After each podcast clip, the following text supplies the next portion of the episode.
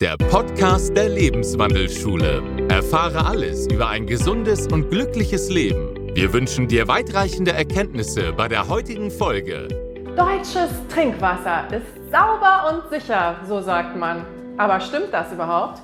Und fragst du dich nicht auch manchmal, was ist eigentlich sauberer und gesünder, wenn ich jetzt Mineralwasser aus Flaschen trinke oder besser Leitungswasser? Die Antwort ist eigentlich klar und deutlich. Bitteschön. Mineralwasser, was in die Flaschen kommt darf sich ein Wasser nur nennen, wenn es aus tiefen und geschützten Quellen stammt und nur minimal behandelt wird.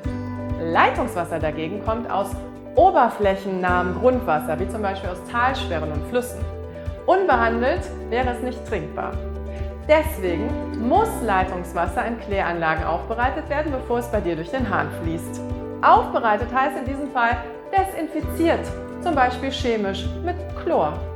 Ja, und weil die Quellen für unsere Flaschen Mineralwasser tief und geschützt liegen, ist es viel weniger belastet als Oberflächenwasser, was später durch unsere Leitung fließt.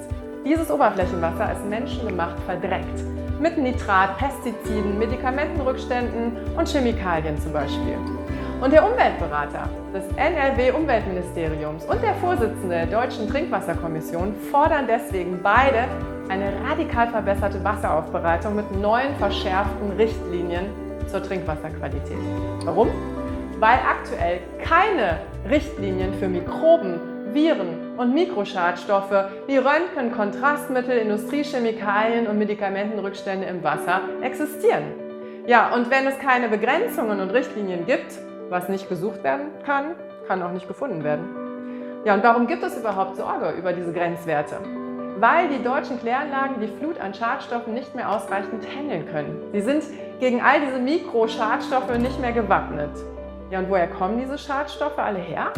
Zum Beispiel gelangen Pestizide von unseren Feldern in die Flüsse und damit ins Leitungswasser.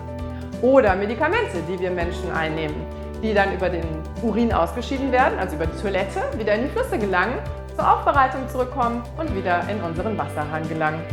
Über 150 Medikamentenrückstände werden stellenweise immer wieder nachgewiesen. Darunter zum Beispiel Antiepileptika, Blutdrucksenker, Schmerzmittel, die Antibabypille, Antibiotika und Beta-Blocker zum Beispiel. Super.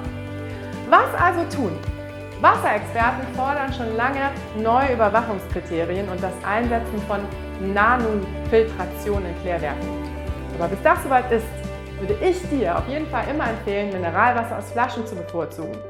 Am besten stilles Wasser und am besten Flaschen aus Glas. Achte hierbei übrigens immer auf einen niedrigen Fluoridgehalt. Dann hast du ein relativ gesundes Wasser. Prost!